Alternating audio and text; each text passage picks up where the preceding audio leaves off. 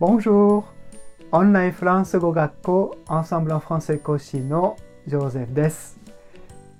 今日はとても役立つフランス語の表現をご紹介しますね。フランス語を勉強するとき、動詞の活用を暗記しないといけないですね。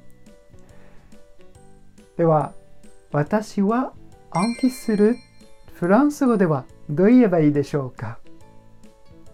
J'apprends par cœur. J'apprends par cœur. J'apprends par cœur と言います。